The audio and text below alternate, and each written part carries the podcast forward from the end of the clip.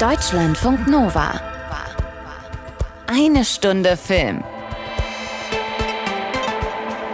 Mit Tom Westerholt.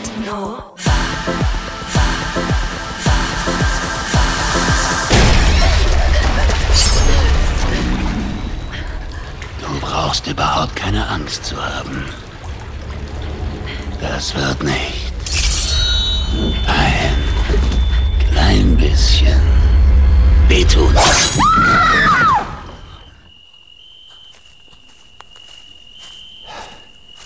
Anna? Anna. Verdammt, die ist ja noch im Urlaub. Oh, das passt mir gerade so gar nicht. Fuck, ist das dunkel hier. Man sieht die Hand vor Augen nicht. Wo bin ich hier überhaupt? Dieser, dieser große Schatten da hinten. Der sieht aus wie eine alte, verlassene Ranch oder eine Farm oder sowas. Ach, Mann. Was schleiche ich hier auch mitten in der Nacht alleine über so einen gottverlassenen Acker im Nirgendwo. Autsch! Ach, verdammt nochmal. Was war das denn? Eine Holzlatte? Ist das ein Zaun oder was? Hätte ich bloß eine Taschenlampe dabei oder wenigstens noch ein kleines bisschen Restakku. Ich glaube, das ist eine Pferdekoppel oder sowas und das da hinten, warte mal. Da ist doch. Da ist doch gerade ein Licht angegangen. Das ist aber nicht die, die Ranch. Das ist irgendwie. Das ist irgendwie über der Ranch. Was zum Henker? Was? Das Ding, das Ding bewegt sich. Es, es bewegt sich. Es, es leuchtet. Und, und es, es fliegt. Scheiße, das fliegt hier rüber. Fuck, das Ding fliegt hierher. Es ist. Es fliegt auf, auf mich zu. Es, es dreht sich im Kreis. Oh, scheiße, ich, ich muss hier weg. Ist das, ist das ein UFO? Sind das irgendwelche Aliens? Ach, verdammt, wo ist denn die Wollner, wenn man sie braucht? Ich, muss hier weg und zwar schnell. Das, das Ding kommt immer näher. Es kommt immer näher. Jetzt, jetzt kann ich es im Dunkeln langsam erkennen. Das ist. Äh, das, das, das ist, das, ähm, das, das ist, das ist, ähm, Moment, was ist das? Entschuldigung, aber ist das euer Ernst? Props Department? Seriously, Mr. Peel? Ich soll hier den neuen Horrorfilm von Jordan Peele spielen, werde von Aliens in einem UFO gejagt und dann sieht das so aus? Ernsthaft? Ja gut, dann muss ich allerdings die Filmmusik anpassen.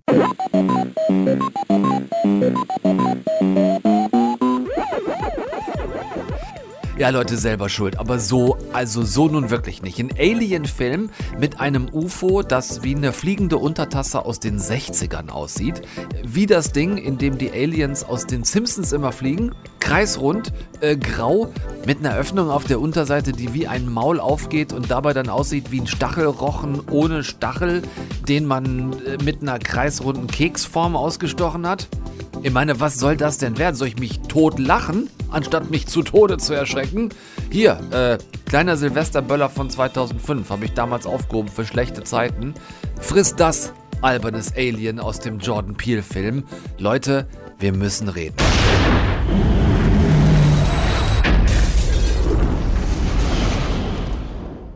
Also ganz ehrlich, ich weiß nicht, was da schiefgelaufen ist, aber äh, Jordan Peele, der Mann, der uns mit seinem Horrordebüt Get Out und vier großartigen Oscar-Nominierungen dafür aus dem Sessel gejumpscared hat, bringt diese Woche Nope in die Kinos und da ist gleich der Titel auch schon die Rezension.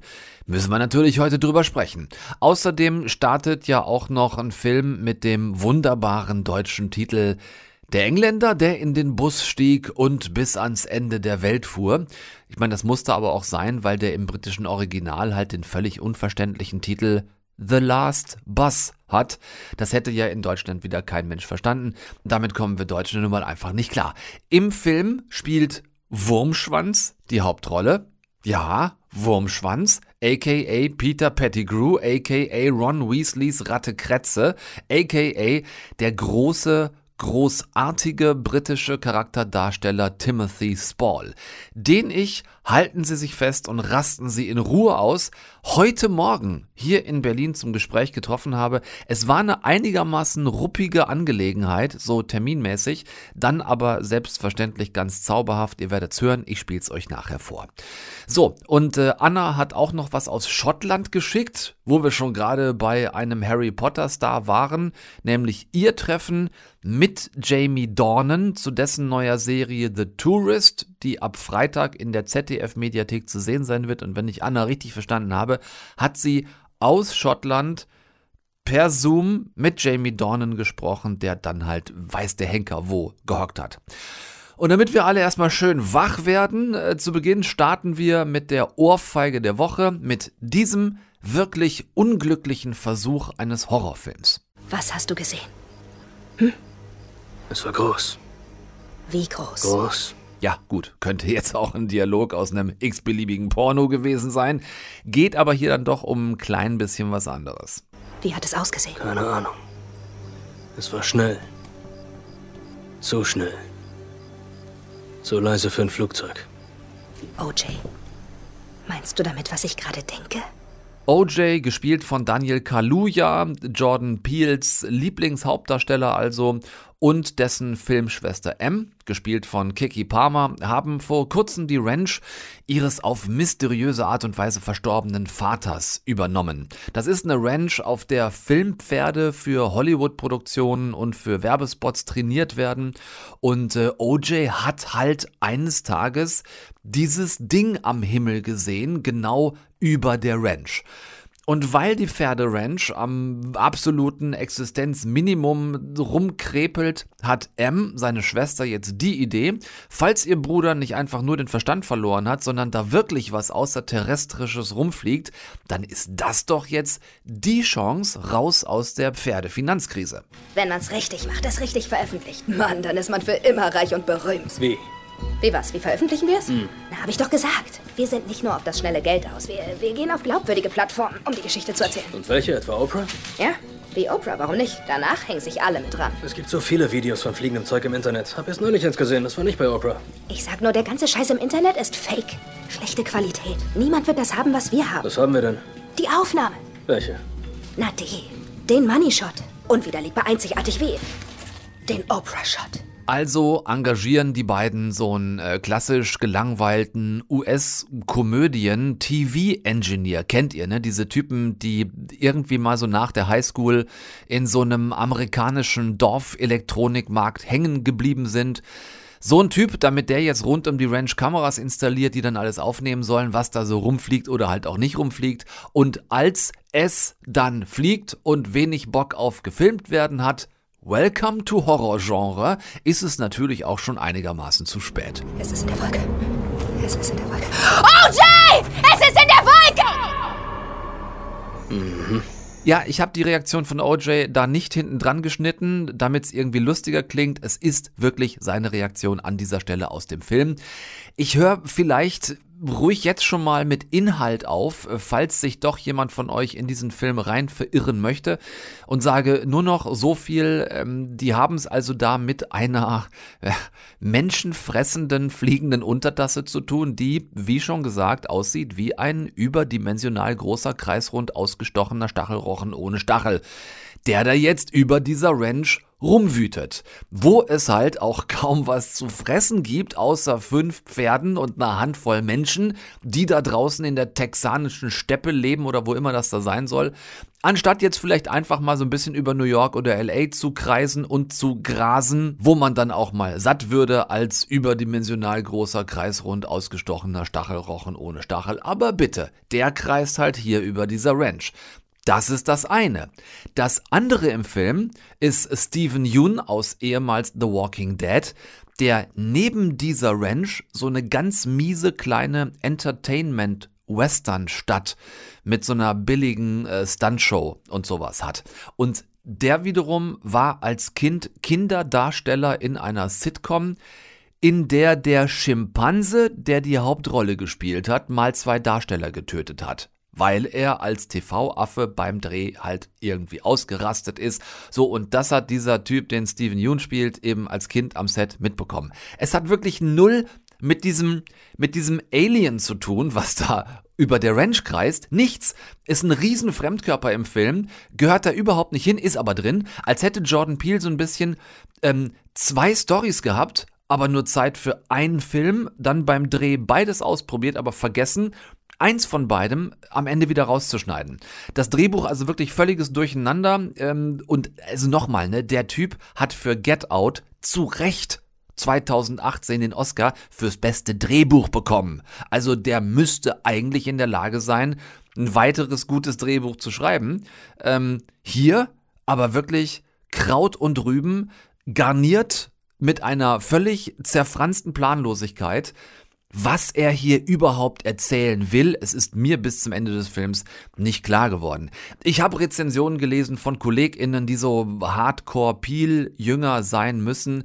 Die wollen sonst was in den Film rein interpretieren. Also dieser überdimensional große, kreisrund ausgestochene Stachelrochen ohne Stachel wäre eine Reminiszenz an Spielberg und der weiße Hai, der halt äh, nur nicht von unten aus dem Wasser auftaucht, sondern von oben aus dem Himmel quasi abtaucht und die Menschen tyrannisiert.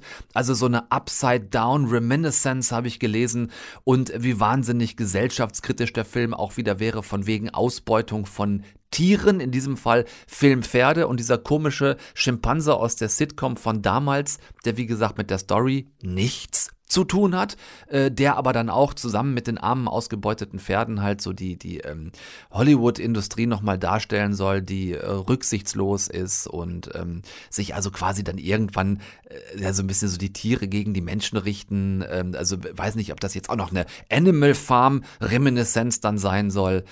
Ähm, und dazu natürlich irgendwie die Ausgrenzung der US-Landbevölkerung von den Städtern und so weiter. Aber sorry Leute, wirklich ganz im Ernst. Da ist in jeder Folge Simpsons deutlich mehr und zwar erkennbare Sozial- und Gesellschaftskritik drin. Und deren Aliens, die beiden Sabbernden oben im Raumschiff, ihr wisst, wen ich meine, sind sogar noch glaubwürdiger als dieses Ding hier. Ich könnte noch mehr Details dazu liefern, äh, dies belegen, will ihn aber dann am Ende nicht kaputt spoilern für die, die doch gerne am eigenen Leib ab Donnerstag erfahren möchten, wie schlecht dieser Film ist. Zwei positive Aspekte bleiben. Ja, hört, hört. Die halte ich natürlich dann auch nicht zurück. So viel Fairness muss sein. Zum einen Peel und seine Kameramann-Legende. Heute van Heutema, der auch bei Christopher Nolans Interstellar und bei Dunkirk schon mit großartigen Leistungen hinter der Kamera stand. Die haben wirklich atemberaubend tolle Bilder gezaubert. Daran gibt's nichts zu meckern. Ähm, zum einen Horrorfilm typisch, ganz nah dran an OJ und damit nah dran an diesen unfassbar beeindruckenden Augen von Daniel Kaluuya. Ganz großartig gefilmt. Und dann aber auch eher Horrorfilm untypisch, immer wieder so weit aufgezogene äh, Perspektivschwenks über diese amerikanische Einöde rund um die Ranch, wenn dieser überdimensional große kreisrund ausgestochene Stachelrochen ohne Stachel, wenn der da anfliegt oder am Himmel steht und sich quasi schon das außerirdische Maul leckt. Diese Bilder sind in der Form, für mich zumindest, Horrorfilm Novum gewesen. Das hat man so eigentlich nicht. Dafür reicht bei durchschnittlichen Horrorfilmen in der Regel auch einfach das Budget nicht, um da so ein Heute von heute mal ähm, zu engagieren. Ähm, also die Bilder sind wirklich fantastisch, äh, kriegt ihr sonst so in Horrorfilmen nicht. Das ist toll. Und der zweite Punkt, den ich auch nicht unerwähnt lassen will, es ist ein ganz kleiner, aber er hat mich äh, amüsiert. Es gibt eine Szene im Film äh, und das ist die, in der Daniel Kaluuya enthüllt, sage ich jetzt mal, warum der Film überhaupt Nope heißt. Dieser Moment ist vielleicht drei Sekunden kurz, aber es ist einer der besten Comic Relief Momente in der Geschichte des äh, Horrorfilms. Das ja, war es war ein kurzer Moment, aber da habe ich so es war so ein war so ein, so ein Lichtblick. Denn am völlig zerfranzfaselten Chaos-Drehbuch und der weirden, unschlüssigen, unsinnigen, unstimmigen Geschichte ändert das unterm Strich dann leider nichts. Ähm, die hat mich wirklich entsetzlich geärgert, selbst wenn die Peel-Jünger da meinetwegen jetzt Sturm laufen äh, und, und gerne auch noch eine Jesus-Erscheinung oder eine Vietnamkriegsanalogie rein philosophieren möchten. könnt ihr tun. Ich fand diesen Film wirklich mit Abstand Jordan Peels schlechtesten und kann überhaupt nicht empfehlen, da irgendwie reinzugehen. Punkt.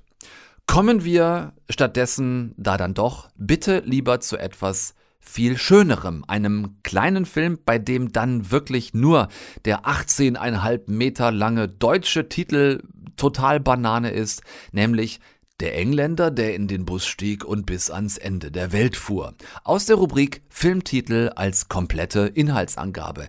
Nur weil es mal diesen anderen bescheuerten Filmtitel gab, der Engländer, der auf einen Hügel stieg und von einem Berg herunterkam.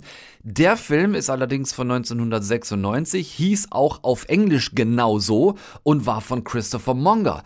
Der wiederum hat mit der Engländer, der in den Bus stieg und bis ans Ende der Welt fuhr, aber nicht das geringste zu tun. Also der Autor nicht, die Story nicht, denn dieser Film heißt im Original einfach nur The Last Bus und ist von Gillias McKinnon und das Drehbuch hat Joe Ainsworth geschrieben.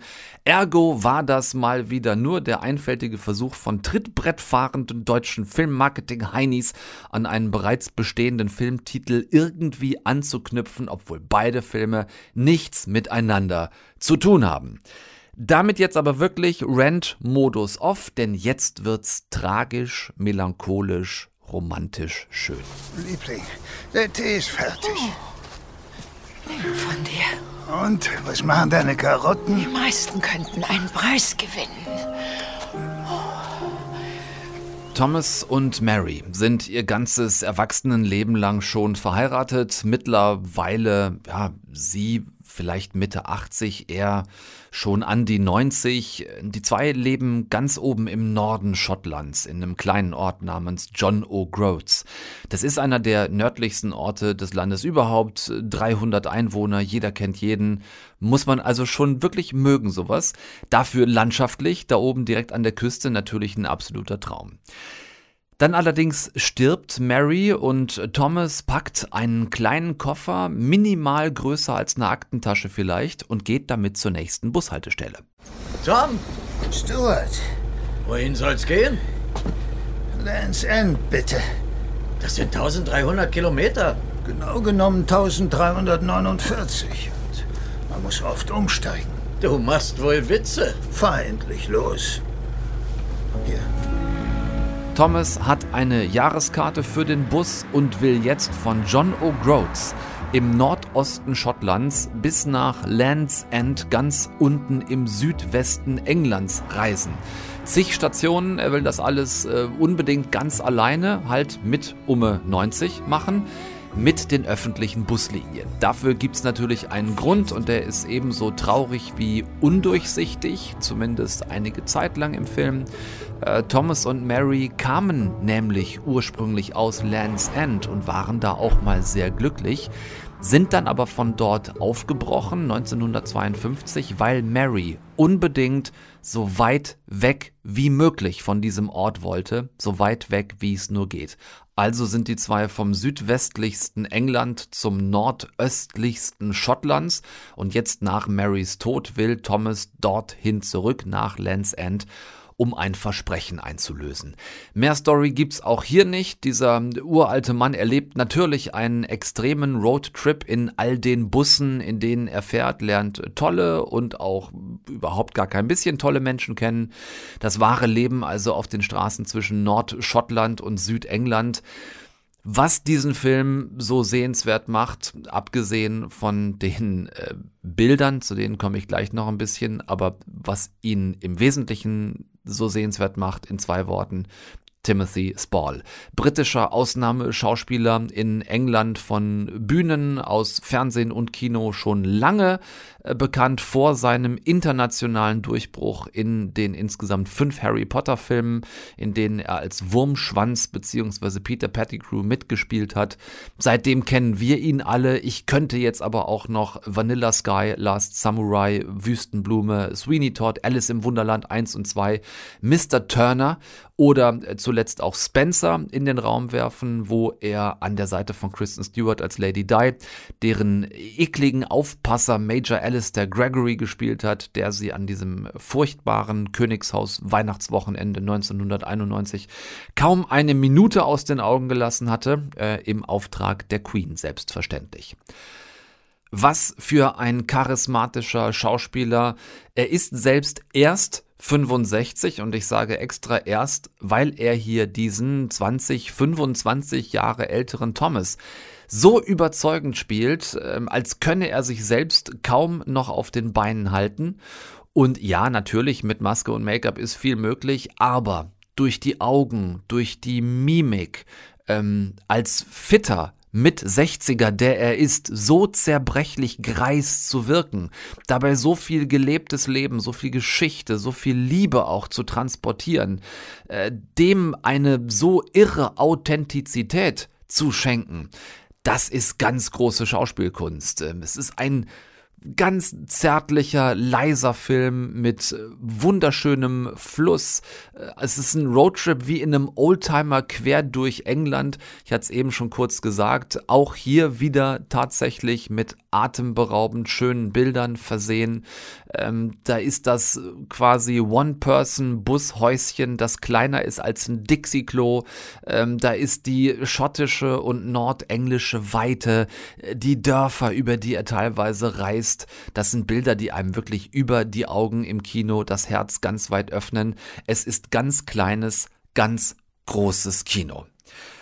Auch Punkt, hätte ich beinahe gesagt, beziehungsweise hier eher Komma, denn als ich, nachdem ich diesen Film gesehen hatte, das Angebot bekam, mich mit Timothy Spall zu treffen, habe ich sofort gesagt, selbstverständlich sehr gerne. Es sollten gute 20 Minuten sein. Es ging auch nur heute Morgen gleich um 9 Uhr und dann plötzlich vorm Wochenende leider die Absage. Die Interviewzeiten mussten um die Hälfte gekürzt werden. Es gab fast nur noch Roundtable Talks, so gut wie keine ähm, 1 zu 1 Gespräche mehr. Großes Sorry. Ähm, ja, für uns hier in eine Stunde Film nicht wirklich brauchbar.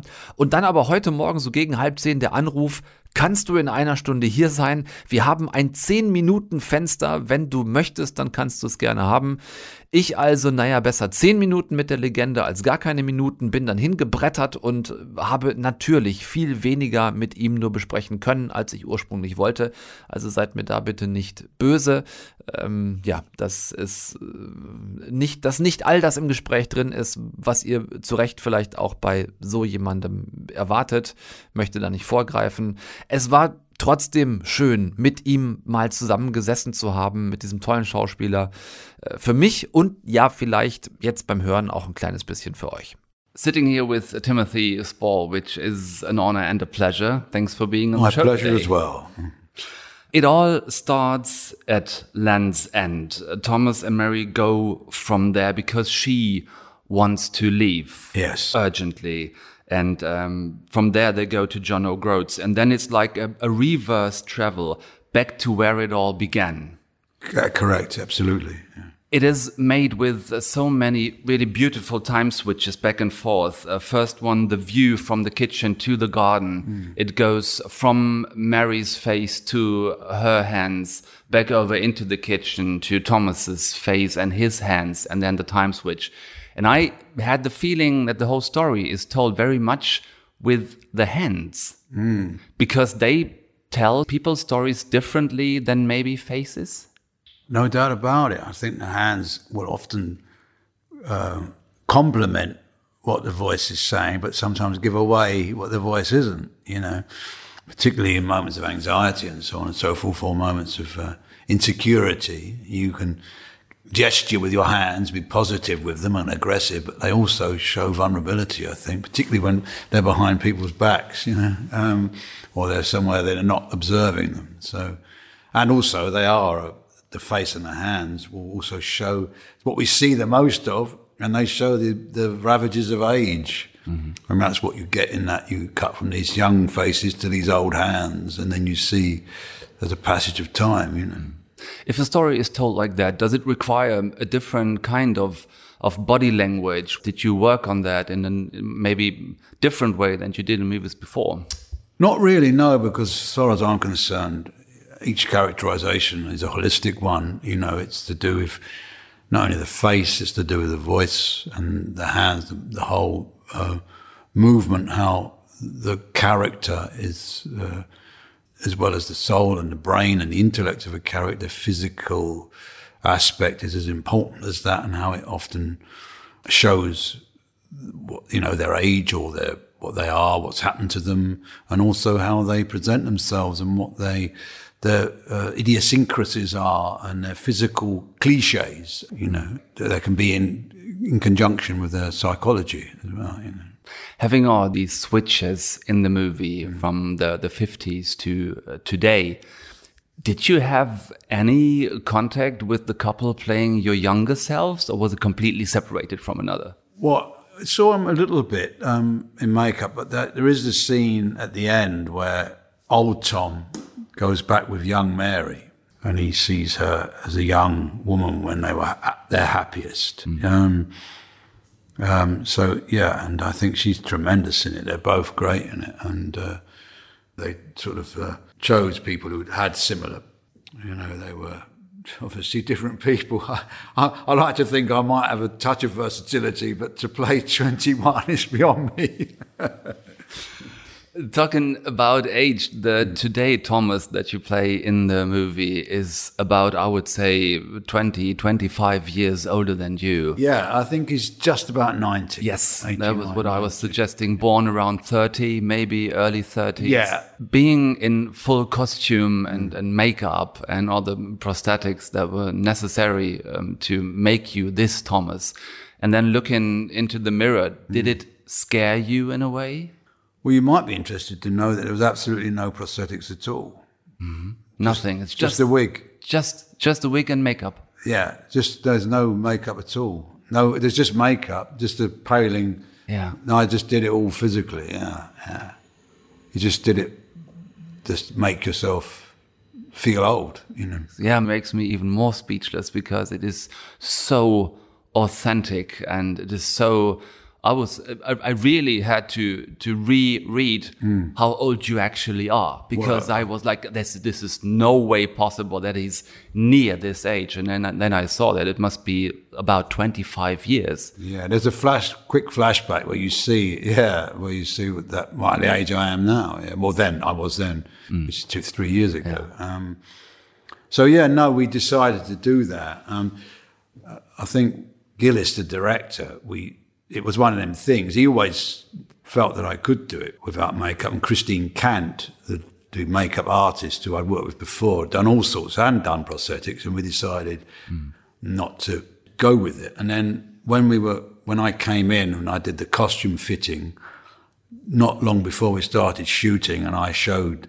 um, Gillis how I thought uh, Tom was physically, and I sort of got the costume on and started walking around and without any wig or anything. He he was quite. He said, "Yeah, I think we're going to get away with this because of what you've been thinking about." And you know, it's funny what you can do if you just place yourself in that position. And I thought long and hard about what uh, being 90 is. And my mother was coming on 90 and she'd been in a care home and I could watch people there. And I'd always, always, I mean, it's one of them things that it sounds like something out of a, you know, cliched acting, but I've always been just interested in what makes people the way they are. Right from a young age, I saw an old guy once um, when I was about 14, 15, and I, way before I wanted to be an actor, and I saw him walking out of a, of a lift when I was dropping my grandmother off, and I,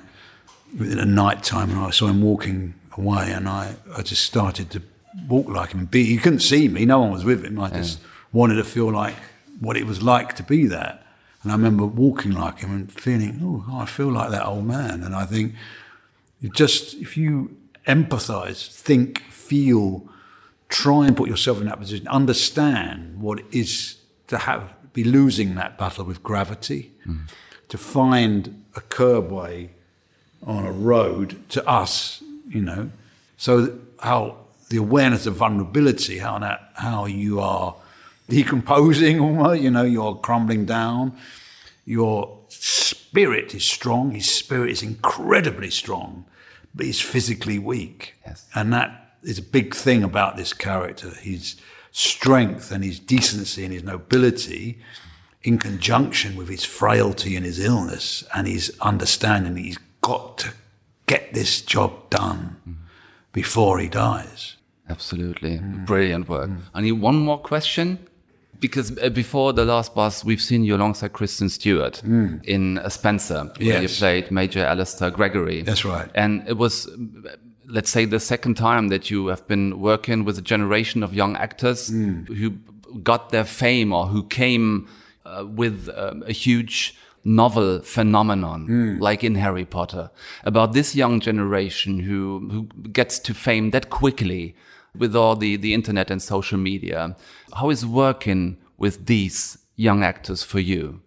I've only found it to be excellent. I'm, I can tell you with my hand on my heart that the new generation of actors are not only excellent, their attitude is fantastic. Um, those kids in Harry Potter were brilliant, lovely, really decent human beings. Um, and Kristen Stewart, as soon as I saw her walk on the set, I knew she'd done all of her homework and I knew she was going to be brilliant. She is a brilliant actress who works really, really, really hard. And I'm really impressed with the young generation coming up. They're not good by luck because of social media. They're good because they are good and they do their homework. Thank you. Hope to see you soon back on the screen. You go to the movies now and see this beautiful The Last Bus. Thank you, Timothy Spall, for the visit in Eine Stunde Film. It's very nice to talk to you. Der Engländer, der in den Bus stieg und bis ans Ende der Welt fuhr, heißt der Film mit Timothy Spall bei uns und nicht die Berlinerin, die in ein Flugzeug stieg und nach Hogwarts flog. Das ist nämlich der Film von der lieben Kollegin Anna Wollner, ihr ganz persönlicher. Während wir hier nämlich äh, in der Hitze mitunter fast eingehen, da ist die feine Frau Wollner in Schottland im Urlaub äh, schon mehr als einmal pitschepatsche nass geworden, bis auf die Haut, wie sie mich wissen ließ, und kommt clevererweise auch erst morgen zurück, also am Mittwoch. Ähm, sie hatte sowieso keine Lust, mit mir zu telefonieren. Ich weiß nicht, ob das irgendwas damit zu tun hat, dass es bei ihr halt da in Schottland ständig regnet und hier nicht. Naja, euch hat sie dagegen nicht vergessen. Äh, Sie hat nämlich einen Mediathek-Tipp für euch rübergeschickt aus Schottland von einer Serie, die passenderweise The Tourist heißt. Untertitel ist allerdings nicht Frau Wollner in den Highlands, sondern Duell im Outback. Ja, ich muss schon zugeben, die schottischen Highlands, aus denen ich mich gerade melde, sind vermutlich ein ganz kleines bisschen grüner als das australische Outback, aber auch im Urlaub darf man ja zumindest gedanklich und vor allem auch seriell ein wenig in die Ferne schweifen. Und da mir der Flug nach Australien einfach zu weit war, dieses Mal zumindest, nehme ich gern die Serie, auch wenn ich froh bin, dass ich mich an meinen Trip in die Highlands erinnern kann, anders als unser Tourist hier, gespielt von Jamie Dornan, der in der ersten Folge von einem Tanklaster von der Straße abgedrängt wird, im Krankenhaus aufwacht und sich an nichts, an wirklich gar nichts mehr erinnern kann, weder an seinen Namen noch an seine Herkunft, sein Lieblingsessen, Lieblingsmusik oder irgendwas, was vor dem Unfall war. Sie sind im Cooper Springs Hospital. Ich habe überhaupt keine Erinnerung. An den Unfall? Amnesie? Mann, das ist super. Es soll ein Mann eingeliefert worden sein. Ein Autounfall bei Burnt Ridge. Wo wollte er hin? Wieso will jemand meinen Tod?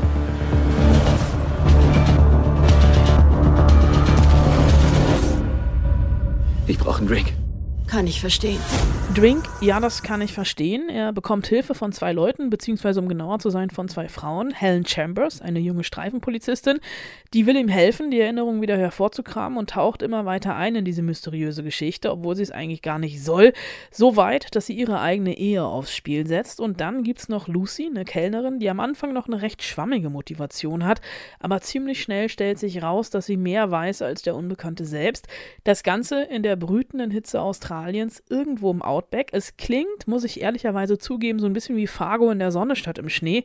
Und das ist es auch. Also die Gewalt gepaart mit Humor. Wir haben Thriller-Elemente, wir haben Komödien-Elemente, aber so ein bisschen, also nicht so der Gassenhauer als Komödie, sondern das Ganze ist als groteske und ziemlich absurd angelegt. Irgendwo im Nirgendwo an verlassenen Orten, staubig, schmutzig, heiß und dann eben Verbrecher unter sich oder vielleicht Verbrecher, man weiß es nicht.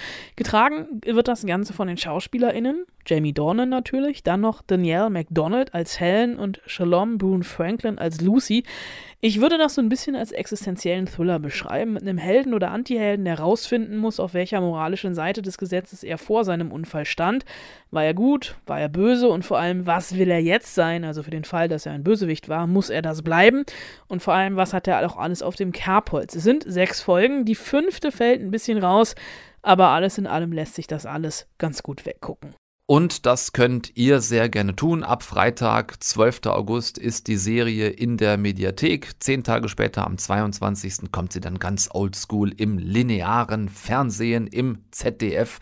Und äh, damit es Anna im Urlaub nicht etwa langweilig wurde, zwischen all den schottischen Regenschauern, hat sie für euch dann auch noch von dort tatsächlich mit Hauptdarsteller Jamie Dornan gezoomt. Ja, Zoom-Interviews, ne, kennen wir ja mittlerweile. Jamie Dornan sitzt mit grauem Basecap in einem nichtssagenden Hotelzimmer, irgendwo in England vermutlich. Oder aber er hat einen sehr viktorianisch geprägten Einrichtungsstil, kann natürlich auch sein. Ähm, vorab gab es die ganz klare Anweisung, keine Fragen zu Fifty Shades of Grey, nicht privat werden. Ähm, und ganz ehrlich, also schauspielerisch ist Dornan mittlerweile ziemlich weit weg von seinem Christian Grey-Image. Und die Dreharbeiten im australischen Outback für The Tourist waren ähm, eine ziemliche Herausforderung für ihn. I mean, it was crazy and all that stuff that looks so good on screen. And that outback and the sort of severity of it, and how striking it is, and, and beautiful and wild and rugged it is. It's a difficult place to be with uh, a large amount of people and, and a lot of equipment and cameras when there's you know dust storms and flies man the flies were insane so you know anytime we're not on camera we're wearing these fly nets that are like tucked under our shirts. So, you know, God forbid, like you have a gap and like one fly got in. there. It was pretty rough. I ate a lot of flies. Danielle and I did one scene where I ate five or six flies in one Das ist auch mal eine schöne Diät, eine Proteindiät, Fliegen essen, also versehentlich. Vom Dialekt her finde ich ja Iren übrigens genauso unverständlich wie Schotten und Australier. Aber wir tun einfach alle so, als hätten wir ihn verstanden und machen weiter am Text. Die Härte beim Dreh hat ihm nämlich ganz gut geholfen, einen Zugang zu seiner Figur zu finden, weil der Ansatz hier komplett anders ist als sonst, also Figur ohne Biografie und so. It's kind of the opposite of how you ever work as an actor. Usually you have the entirety of the backstory and you and then you build the character through their experiences up until that point. But if you don't know any of his experiences, you can't be playing any of that really. So you you are discovering as the audience discovers. So it's kind of like the reversal of how you prepare for the job. But I sort of love love that aspect of it, and and and I think it it adds a real kind of chance to be really fresh with what you're trying to do every day because every time a piece of information is given to the character, it's a totally new piece of information that he's never heard before.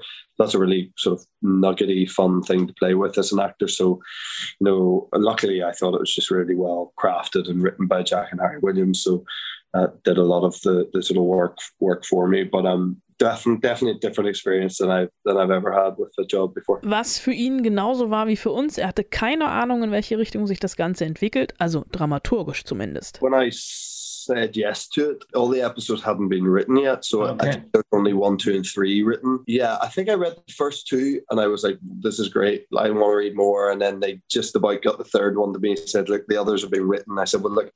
I kind of don't want to say yes until I, I know what happens. I want to read it.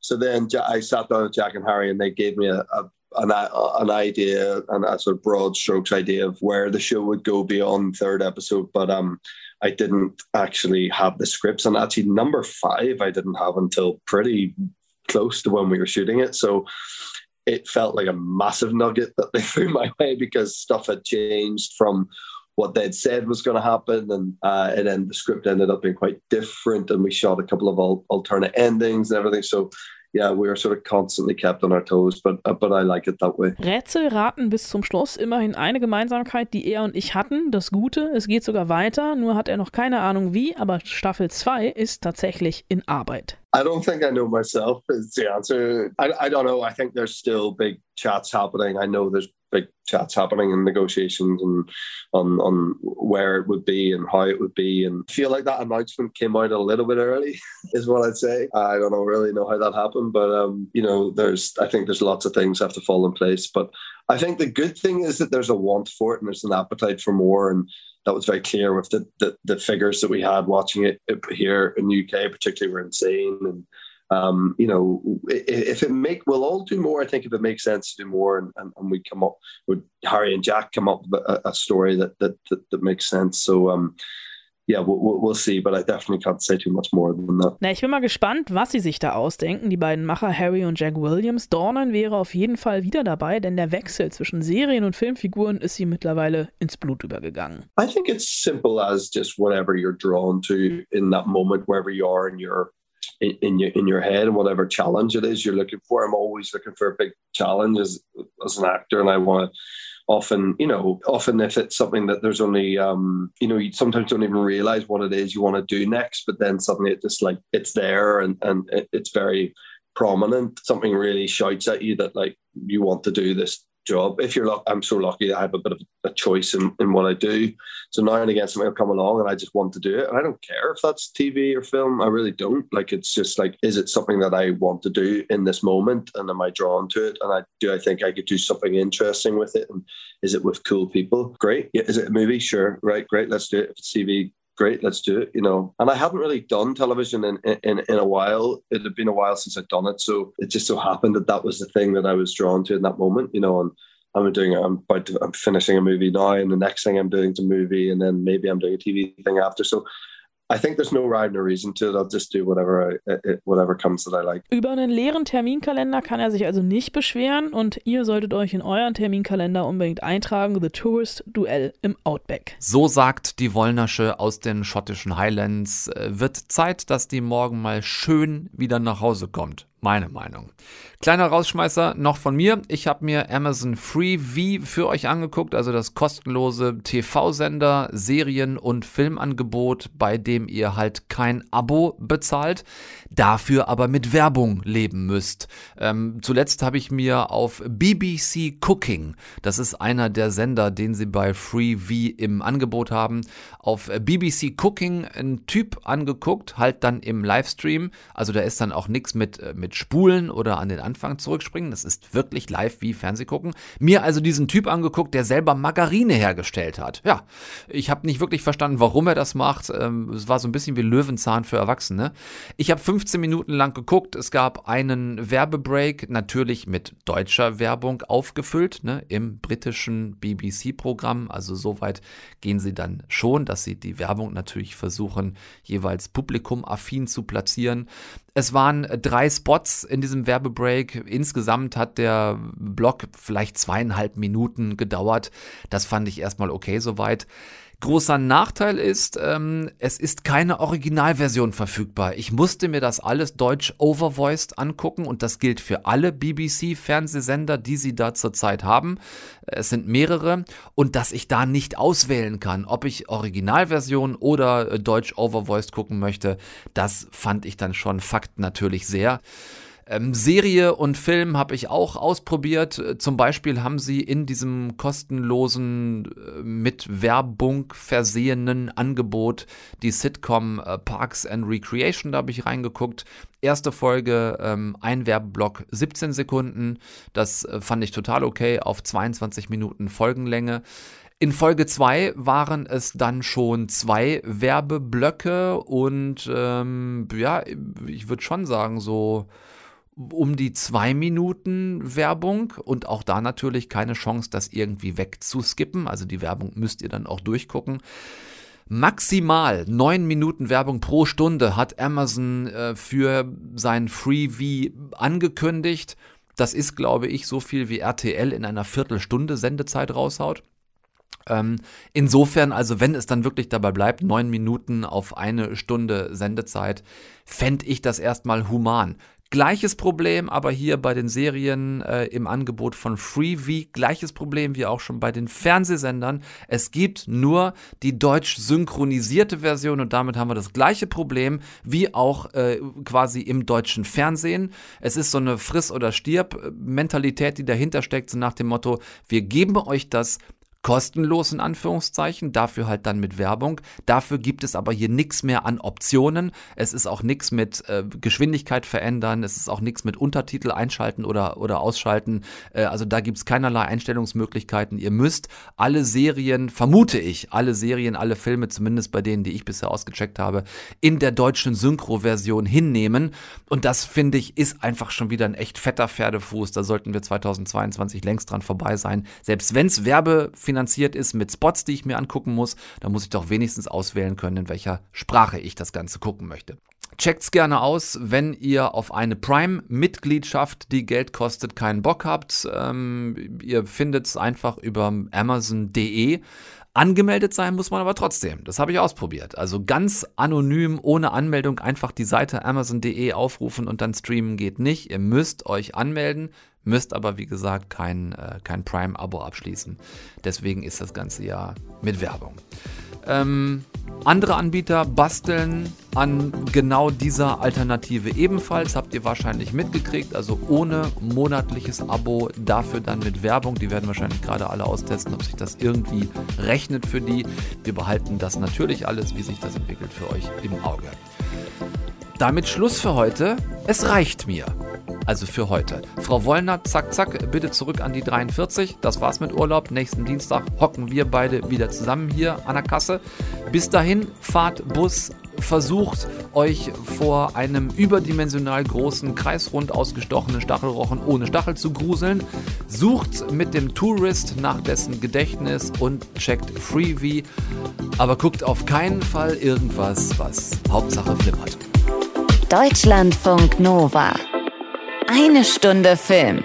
Jeden Dienstag neu.